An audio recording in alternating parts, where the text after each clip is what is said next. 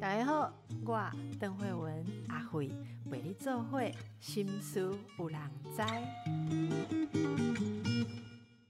今天非常荣幸，我们请到百忙中的立委哦，是我们的王婉玉立委。呃，我们知道王委员一直都很关心弱势，特别是妇女朋友哈。那大家知道，二零一八年韩国有一个 N 号房事件啊，那很多人都知道这个内容，就是很多的这个女性受害，然后让人感到说，哎，怎么会这么可怕？难道这么容易就落入魔掌吗？那我们的《镜周刊》在七月底的时候，呃，有出了。呃，一些报道这是叫做“青春炼狱”网络裂片私密影像事件部。那关于这个网络私密影像的问题，其实我们节目之前有访问过几次这方面的呃这个团体哦专家。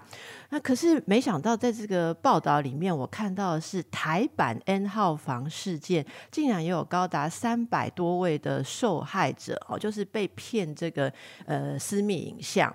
然后连同社群账号、学校班级这些个人资讯啊，然后都呃被去标上编号啦啊，然后当做商品去贩售啊，这种连续诈骗的手法啊是非常的可怕。那到底里面的呃这些内容，以及这一次啊，呃让大家看到啊，我觉得这个问题就在我们身边，我们应该怎么样一起去注意这个问题？不但是自己防范，也可以帮助我们社会不要有这样子的问题。那王委员也表表示了他自己的呃一些关心哈，以及他观察到的一些问题。所以，我们先来请教一下委员，你怎么看啊这一次的这个台版的这个事件？嗯，这个事件其实就是在这个创意私房上的这个社团。或网络社网络社群上发生的，那其实一开始是由我们办公室来协助这些被害人来做举发。那一开始是其实是一些学生们来跟我们联系，他们发现说有人私讯他们，告诉他们说：“哎，你知道你的照片有在哪个社团上被流传吗？”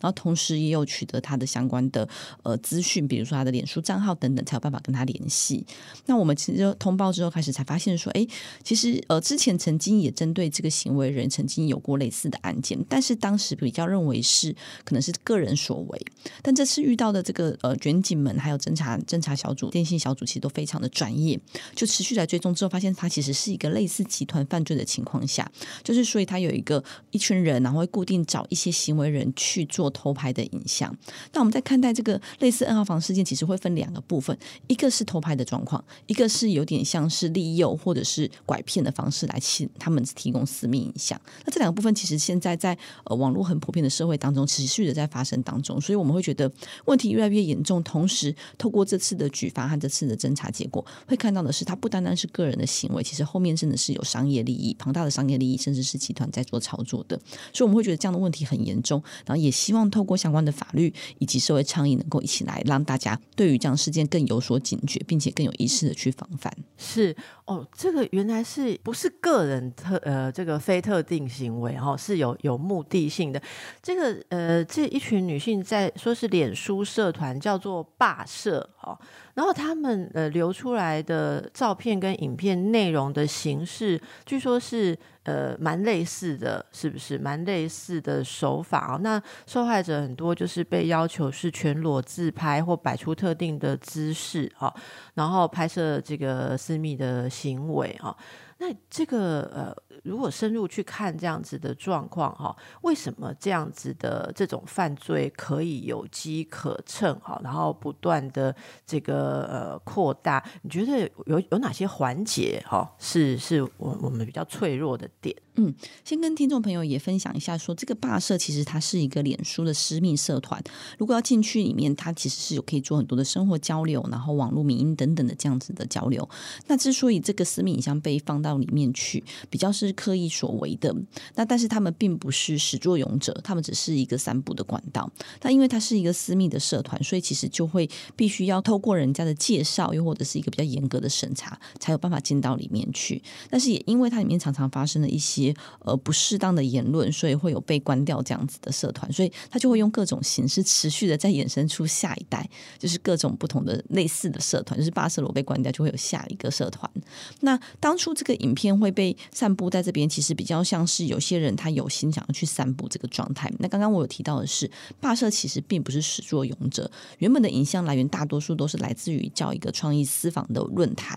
那目前被流传出来的最近的这个系列是一个叫 Drop 五的系列。那这个对象主要就是大部分是比较适合在网络上小有名气的小网红，或者是希望能够透过网络增加自己知名度的这些网红们。那跟我们之前在这个《金周刊》的报道里面的不太一样，《金周刊》的报道里面提到的那个系列有一部分是来自于被偷拍的。那所以刚刚呃邓医师提到的是，现在在霸社里面一直定期被流传出来的照片，比较有特定的知识啊，或是特定的这个呃状态或是模样的这些私密照片，比较是像是被诱导拍摄出来的。那比如说他就是因为呃是类似小网红的状态，所以他可能会有一些当初可能请他拍影片或是拍照片，然后可能会有对加一些酬劳的部分，但是可能当下他并不知道他要拍的是全裸的或是半裸的照片，但是就是因为有这样子的部分，所以就会告诉他说：“哎，如果你不拍，我可能会怎么样来威胁你？又或者是他一开始没有意识想拍了一些比较私密的照片之后，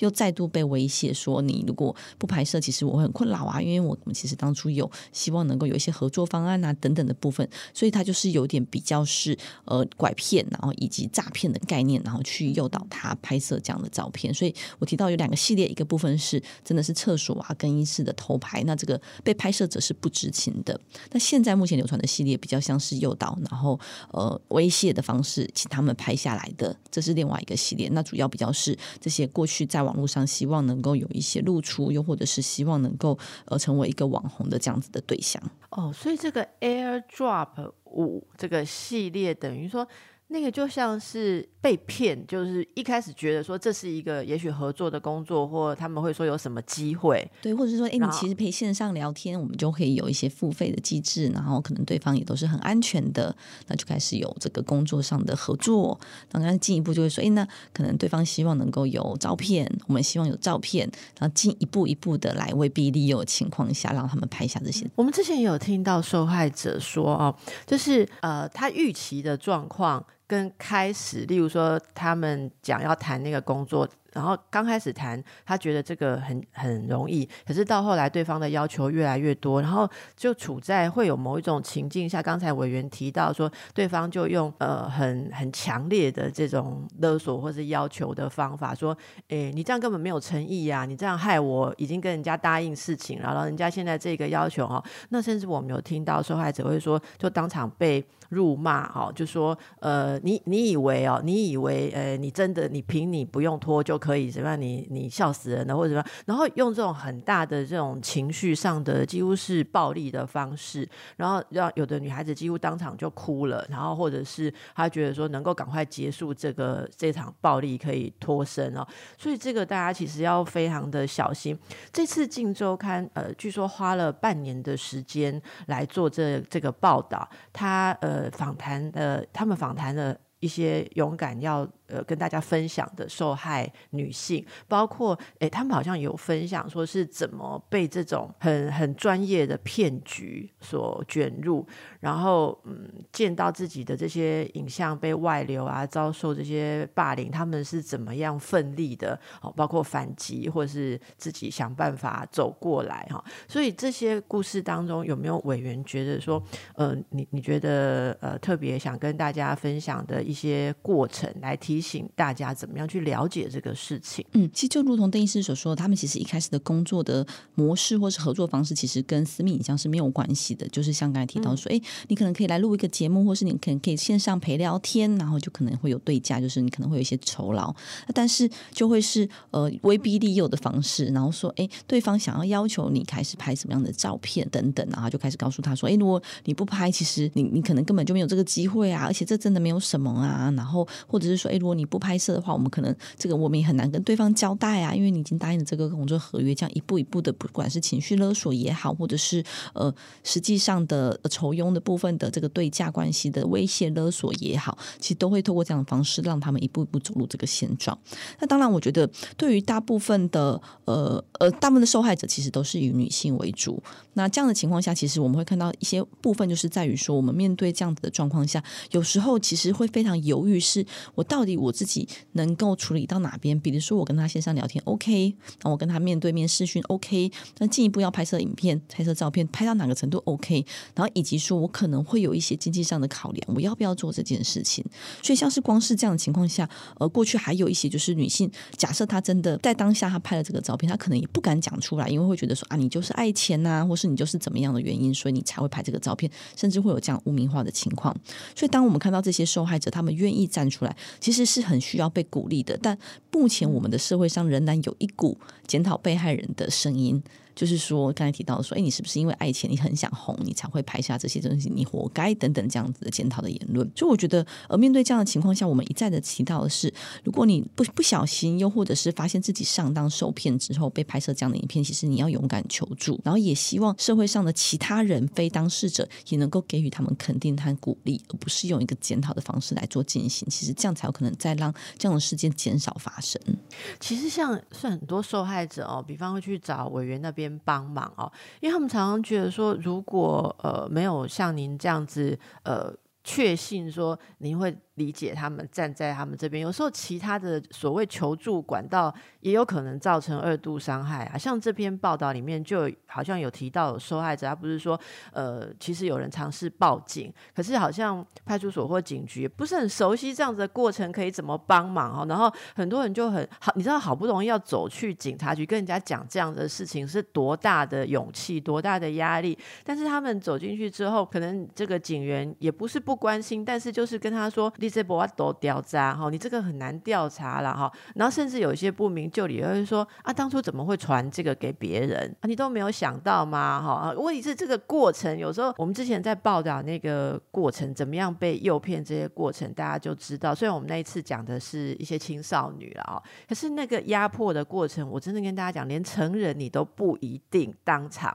你你你能够知道怎么挡得过去哦？所以这个如果连警方也不是很熟悉啊，然后比较缺乏我们这种系统性的呃 SOP 哈，就当做个案来处理，没有办法知道这是。同一个加害者，或者像你讲的有这种集团哈，那这这个有没有我们什么比较是公权力层面觉得接下来可以努力的哦？不管在立法或什么方面，可以可以让这个比较系统化。嗯，我们先回头来讲哦，就是我们看待过去台湾立法的过程，比如说家暴防治法，又或者是跟儿少相关的法律，其实一开始也是因为呃，比如说像家暴防治法，就是啊，你就是你们沟通不好，所以你才活该被打，类似这样子的情况其实会发生。但是就是因为我们非常重视之后，开始有那相关的法律，而且政府开始重视这件事情之后，他的这些创伤之前情以及专业能力才会逐步被训练起来。所以当初一开始面对这样 N 号房类似的事件，我们会比较希望是用一个专法的部分来做处理，包括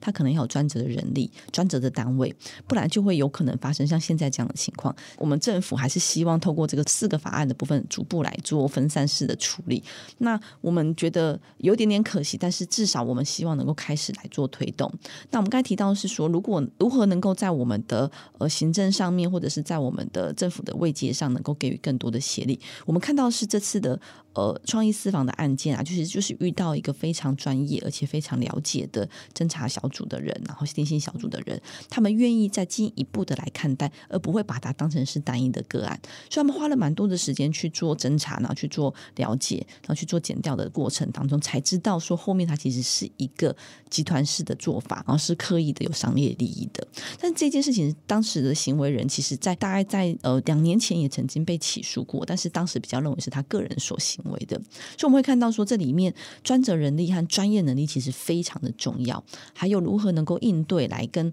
呃被害人以及说呃行为人来做攻防来做协助，其实也非常的重要。所以在这部分，我们其实一直很努力，希望的是我们应该要有一个专责的单位，这样的单位他才有办法做好教育训练。因为刚才提到是，如果他没有这样子的职能，他可能就会跟当事人说：“哎，啊，你这样子就是你为什么要拍啊？然后你这样子不对啊，你都没有想过吗？你怎么这么笨啊？”甚至会有这种言论的出现。这是在协助被害人的部分，那协助侦查行为人的部分也是一样，因为他其实中间可能会有一些要突破对方心防，把后面的这个脉络讲出来，而不是限说在个案式的处理。如果他不够专业，他可能就觉得说：“哦，好，你个人坦诚了，或是你个人犯案了，那我们这个案件就结束了。”而没有去思考到进一步是，你为什么会做这件事情？哦，原来背后是有人指使你，而且给你一些酬酬劳的部分，甚至是他刻意的教你去怎么样取得照片，怎么样取得各自，怎么样去做联系等等。所以我们会认为这部分真的是需要有一些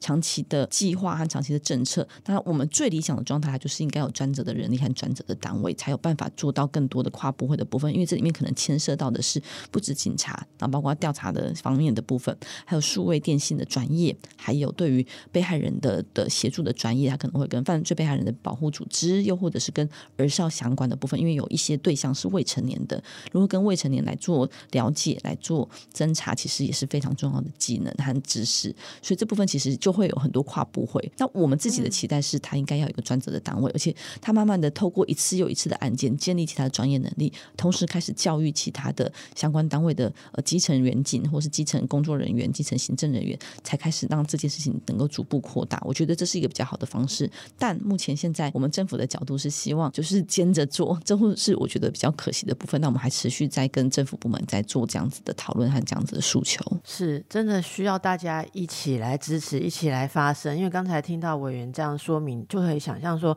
这真的是跨部会的事情啊。好，那我们让大家休息一下。我们继续来请教我们的王婉玉立委哦。刚才说到一些从啊法律或者是公部门的层面啊需要的一些像专责单位这些。不过在这个还没有发生之前呢，哦还没有这样子的公权力这么有系统的协助之前，民众哦就个人自己也要有很多的 know how，知道怎么样去防范这些事情。我们可不可以来跟大家聊一聊？像社群平台现在很。多嘛哈，呃，之前这些也类似的事情，说网络上面被诈骗或者不当的泄露一些资讯，在很多有名的平台都有过啊，像什么抖音啊哈，还有之前什么呃跟一期这一类有很多这种网红哈，那很多的人其实也不只是女孩子，女孩子占大多数啊，但是我们要强调，也不完全只是女孩子啊，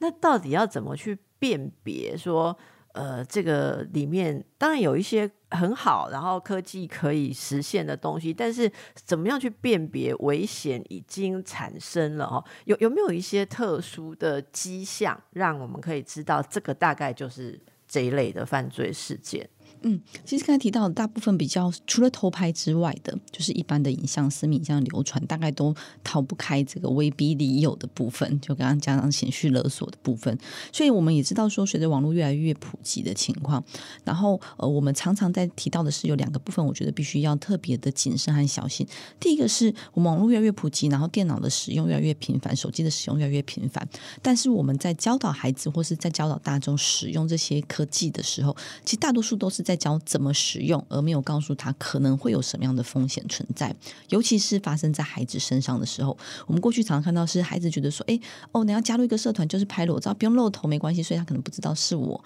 然后可能就是这样的情况下，可能就拍了。比如说私密的部位的照片，然后只是为了加入这个社团，所以孩子们在拍摄这些照片的时候，其实是完全不知道他的风险，以及说他可能觉得，哎，反正他对方不知道我是谁，因为在网络上，所以我就拍下了这样的照片。所以我们看到是在教育端，其实非常需要去做努力，不只是对未成年的小孩，还有对于一般的大人来说也是。其实需要把这些样态，还有这些事情和风险告诉他们，才比较会有警示感。那第二个部分是在于说，呃，很多时候是并。不是这个入口的时候，就是并不是加入社团的时候是刚开始就发生这样子的私密的照片，而是在中间过程当中，其实就会有这个威逼利诱产生，如刚刚所说到的霸社的事件和这个呃 AirDrop 五的这样的事件，就是威逼利诱。那我觉得这部分其实就必须要非常小心，其实跟最近的这个柬埔寨事件有点类似，就是我们很少我们他们的情况下是说，其实钱都很少会有 easy money，就是你很难是非常容易就能够赚到的。如果是面对这样的情况下说，哎，这是一份很轻松又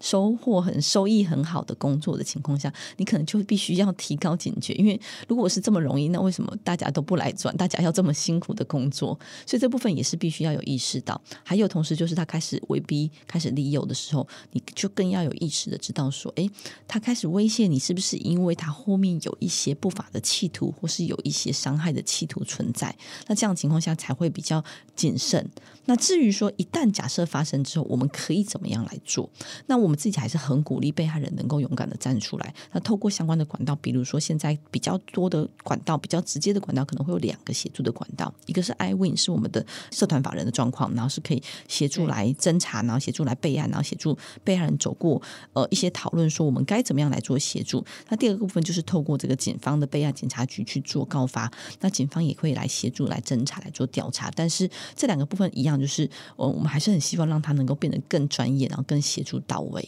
嗯，像这个 iWin 的网站哦，也里面也有一些资讯哦，就是可以去看到，哎，它里面有一些呃，就就是教育性的。文章，然后告诉大家怎么做。那呃，大家其实陆续也有一些，那就像社团或是基金会哦，它有提供处理这方面问题的一些咨询，其实大家都可以上网去查询看看哦。现在开始其实有一些 SOP，或者是说告诉大家可能会遇到什么状况，然后甚至刚才提到的教育的部分，其实有很多民间单位或是企业也一起来做推动。是，其实有很多人，尤其是特别发生在比较呃。青少年的部分哦，第一个困难就是不敢跟爸妈讲啦，好，就是就是觉得说爸妈都是会先惊慌，然后用责备的这个语气哦。所以这个委员是不是也可以给做爸妈哈、做家长的人一些建议，好不好？就是怎么样去留意到你的孩子可能已经陷入这样的困难，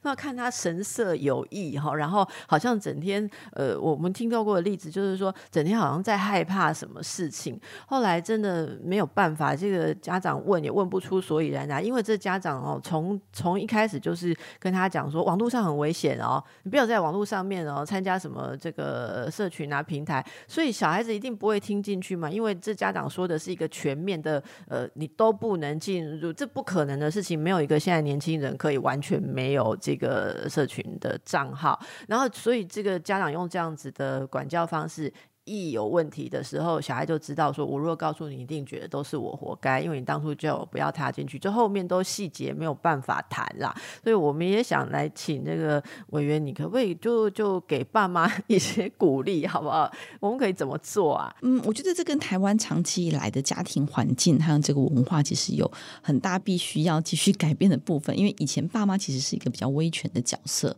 所以都会是用比较，甚至是这个。过去其实有这些打骂的教教育的这样子的的状况存在，所以导致说，仍然到现在，虽然我们知道说不应该打孩子，不应该骂孩子，但是很多爸妈其实还是做不到，然后也会是用这种指责的方式在跟孩子对话。那所以我们一直都觉得说，呃，为什么我们一直在在宣导这个儿童权利公约，其实就是要让孩子被看见、被听见。那我们之前也曾经处理过一些个案，就像邓医师所说的，就是他可能发生这样事情之后，他其实完全不敢跟家长讲，他觉得他跟家长讲可能就。被打死了，或是他可能跟家长讲会被骂到，他可能断了他的生活资源等等是有可能，所以反而他可能会有学校的系统，或者他可能会有呃呃社工的系统等等来提供这样的资源或协助。那我觉得这也是好事，所以我想要就两个面向来看待。第一个是家长们可以怎么来做协助？我们希望家长们在跟孩子平常的生活当中，就不要是用一个威权的方式来对待孩子，而是跟他聊天，跟他讨论。那比如说，你哎，你最近在用社团啊，或者在用脸书啊。大家都在看些什么？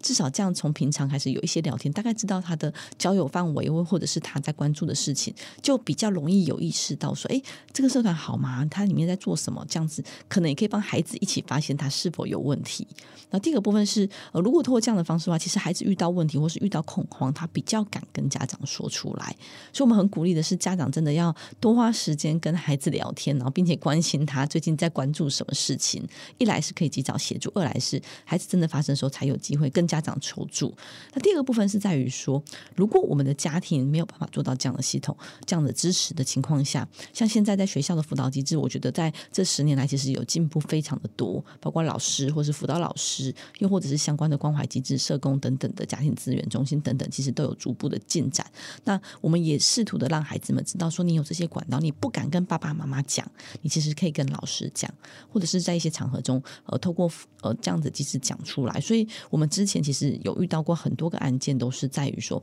爸爸不知道，但是我们可能在讲这个呃性侵的绘本的故事的时候，他就说：“哦，对啊，我有遇到这样的情形。”或是在讲什么案例的时候，他就说：“哎，对我也曾经拍过。”这样其实我们就可以同时有机会去接住这样子的孩子。所以，我觉得这两个管道都蛮重要的。那家长的部分真的是希望稍稍放下这个上对下或者是强对弱的这个角色，多跟孩子聊天，然后站在平等的角度上去讨论，就有机会协助到。那如果在家庭之外，我们也希望这些管道能够更积极的来做协助。嗯，我觉得这真的非常的重要哦。听众朋友，如果听到我们这一集的访谈哦，听到我们委员的呼吁，你不要听完听的节目内容没仔细听，就把你的小孩都叫来，全部给我站好。你看网络很可怕哦，你看委员都出来说，你们通通都把这账号给我关掉，给我取消，不要再用这样方法。重点就是刚才说的，用这样子的方法，其实只是让孩子跟您之间的沟通空间哦更封闭。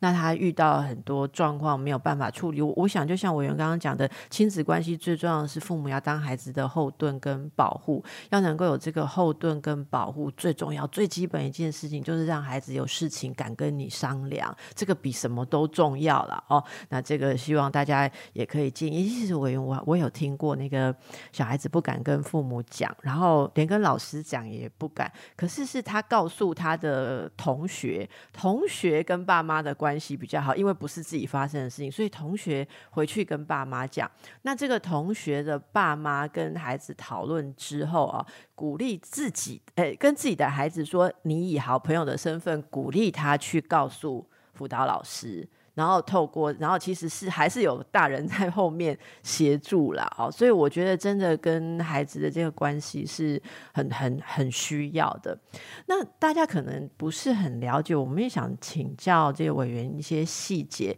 就是这次是呃四法联防哦，就是核心应该是儿少这个性剥削防治。好，那这四法可以都跟我们介绍一下，说他们的重点会会在哪里，好嘛？总共有这四个，对。好，所以其实几个部分来看待，就是这四法其实是呃，先跟大家讲这四法是哪四法，主要是刑法、而是要性剥削防治法、还有性私密影像防治法和犯罪被害人权益保障法。那这四部分就是从不同的面向来做处理。刚刚首先提到刑法的部分，相关的刑责的部分，其实必须要能够提升，还有相关的立法意志必须要来提升。过去其实，在呃。呃，拍摄的部分或是或是贩售的部分是有刑责的，但是在散布或是持有其实是没有的。那我觉得这部分其实就是在偷的这个修法也应该要加强。还有过去我们在看待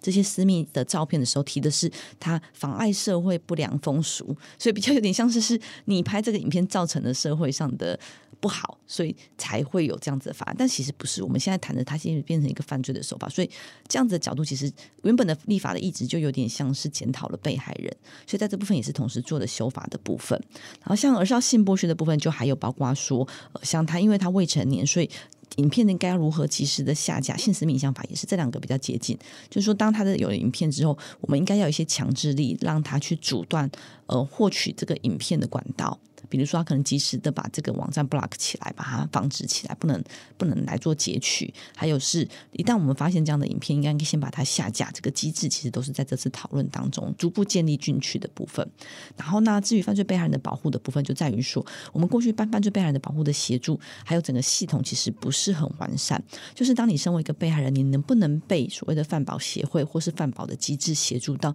有时候蛮靠运气的。就是你在呃报案之后能不能对接到这样子的协助，其实呃当时的呃这些机制其实不够完善。然后我们这次是把它建立起来，比如说警察可以来备案之后可以来联系，检察官也可以来做联系，饭保协会。那同时饭保协会就可以陪伴着这个被害人做到呃一路相伴，然后提供他们心理上的协助也好，呃刑事案件上的协助，又或者是在生活方面的辅助，都能够协助他们能够走过这一段漫漫长路。所以目前现在修法就是透过这四个法的方式，尽可能的去涵盖，然后更加积极的来做处理。那像刚才讲的这个犯罪呃被害人的这个权益保护啊，如果要做到有这个嗯陪伴的话，他需要一些受过训练的人力，对不对？例如说这一路的陪伴，他会像是嗯，会像是各管或者是呃有一每每一个人他会有或几个人他会有一个你可以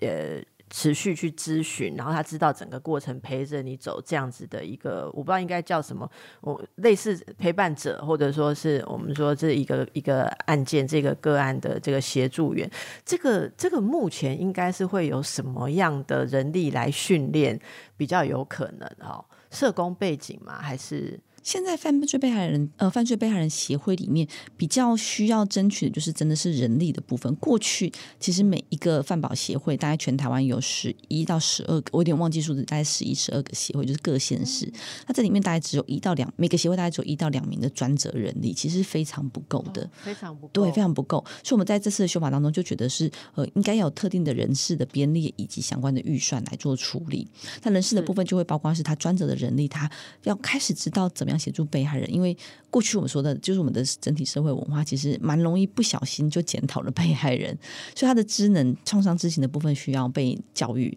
然后另外就是比较偏向社工性质的人，社工师的角色其实也必须要进去。还有的是相关的辅导的资源，因为面对到这样子，尤其是私密影像被外流之后，他可能不只是备案之后可能会被提出来被人家看到，同时很多时候可能会引起另外一种的威胁恐吓，就是说啊，你的影片在那边，那其实我也知道啦，你你以后交朋友，就会把它拿出来，呃，嘲笑也好啊，戏闹也好啊，其实这对被害人都会是一个非常长远的影响。所以这部分其实有时候还需要一些辅导的心理的呃专责人力进来一起协助他，告诉他说，你面对这样子的呃恶意的也好，或是不小心的也好的这种嘲讽啊，然后威胁，我们该如何去面对，以及我们该怎么样去做处理。所以像这些部分，就包括说呃协助者。陪伴者，还有社工的角色、心理资源的角色，其实都是我们认为在饭保协会里面很重要的角色和专责人力，都应该要一并的纳进来。我觉得这个这四个现在在嗯路上哦，就是说希望它能够更完备。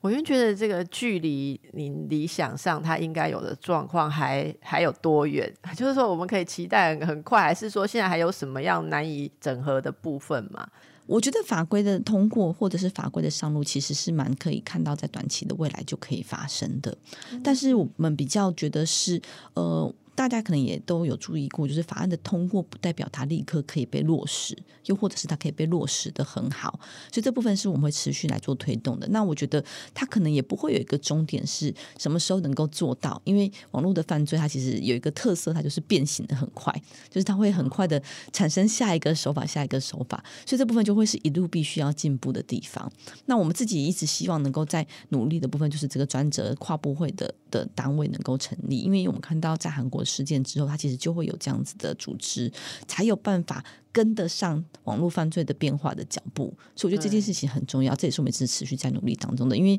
它不会是有一个终点，而是它会一直不停的演进，然后不停的需要来做调整的。所以法规的部分，呃，我觉得短期内应该是有机会通过的。然后有几个法案应该是已经通过的，或是接近快要到完成三读的状态下，比如说，呃。性性暴力防治法或者惹杀性剥削部分接近已经在才协商的阶段了，但是犯罪被害人的保护可能还稍微比较远一点点，不知道在这一两年内有没有应该是有机会可以通过，但可能不会是在今年，目前是这样看待。那至于法规通过之后的落实层面，因为刚才提到还含了这个教育训练在这个法规里面，教育训练它可能就不会是一触可及的。还有我们如何让我们的人力更具有专业职能，以应变网络的快速变化，可能就是得持续来做精进的。然后也要持续的有一些培训，好哇，这真的是一个大工程哦。好吧，我们大家先再休息一下喽。我们今天哦，其实是蛮沉痛，然后很严肃的谈了一些目前这种嗯网络的这个算是影像剥削啊。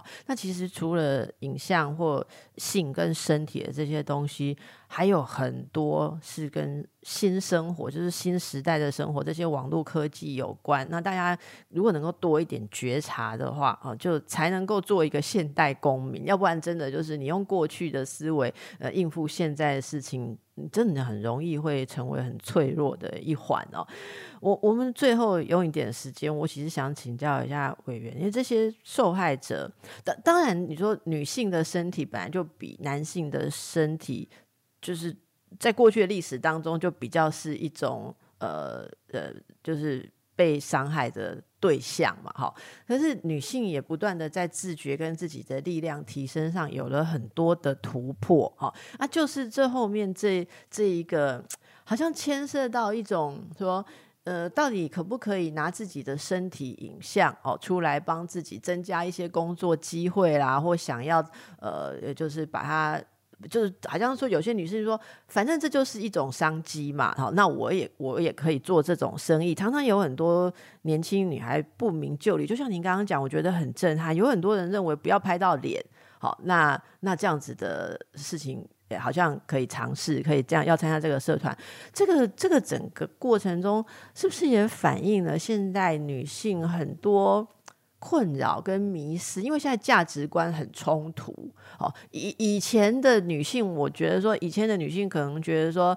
哦，要要拿到我的一张这个照片，那个很困难，因为自己会觉得绝对不可以，没有任何条件可以很很难说动他。但现在很多人觉得说，哎，自愿的大家抛出自己很很健健美的这个呃几乎裸露的照片很多啊，哈，所以这界限就会发生一种价值观观的冲突。我自己接触的一些个案，他们自己觉得当初是在呃。完全不觉得这个东西背后有多邪恶，就觉得说，哎，大家不就是很自然的在展露自己的身体吗？可是人家却就是有一一种那种那那样子的黑暗的市场跟人，他不是用健康的眼光在看这些自我的展露了。所以委员，我我我觉得说。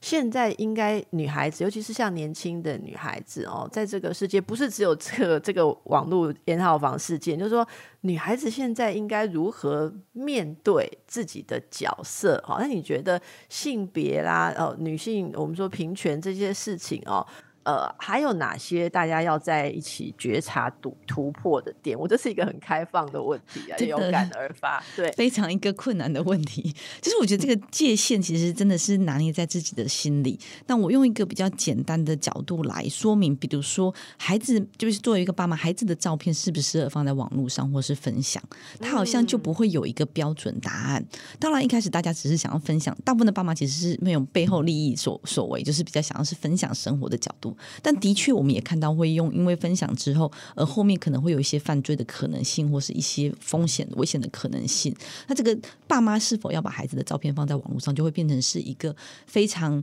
自由心证，或是自己去判断你的界限可以拿捏到哪里。等一下，委员，我们跟大家讲一下，因为有些听众朋友他完全没有想象说，哎，那就放一个，呃，就呃，我我。我们也不是委员，也不是名人，然后然后放一个我们全家的照片啊，里面有我小孩的照片，或小孩很可爱，就呃今天打扮成这样，明天打扮成这样，都给他泼网路，会有什么危机？你可不可以告诉大家？因为很多人不知道啊。嗯，就举例来说，像我自己，就是因为从政之后，其实我基本上就不会放小孩照片。我之前其实会适度的放一些些，就是跟朋友分享。那就算是一般认为说，哎，他可能不是公众人物，他放照片可能会有什么风险？在于说，我们有看到有一些呃有心人士。可能会透过这样子的照片，恶意的去接近孩子，比如说可能知道他是哪个学校、哪个系级等等去做骚扰是有的，又或者是因为你放了照片之后，他可能就会有一些利用，比如说我们的照片也曾经被拿来说，哎，这位家人他们这一家人他们因为呃使用了什么什么样的课程，使用什么什么样的商品，所以一家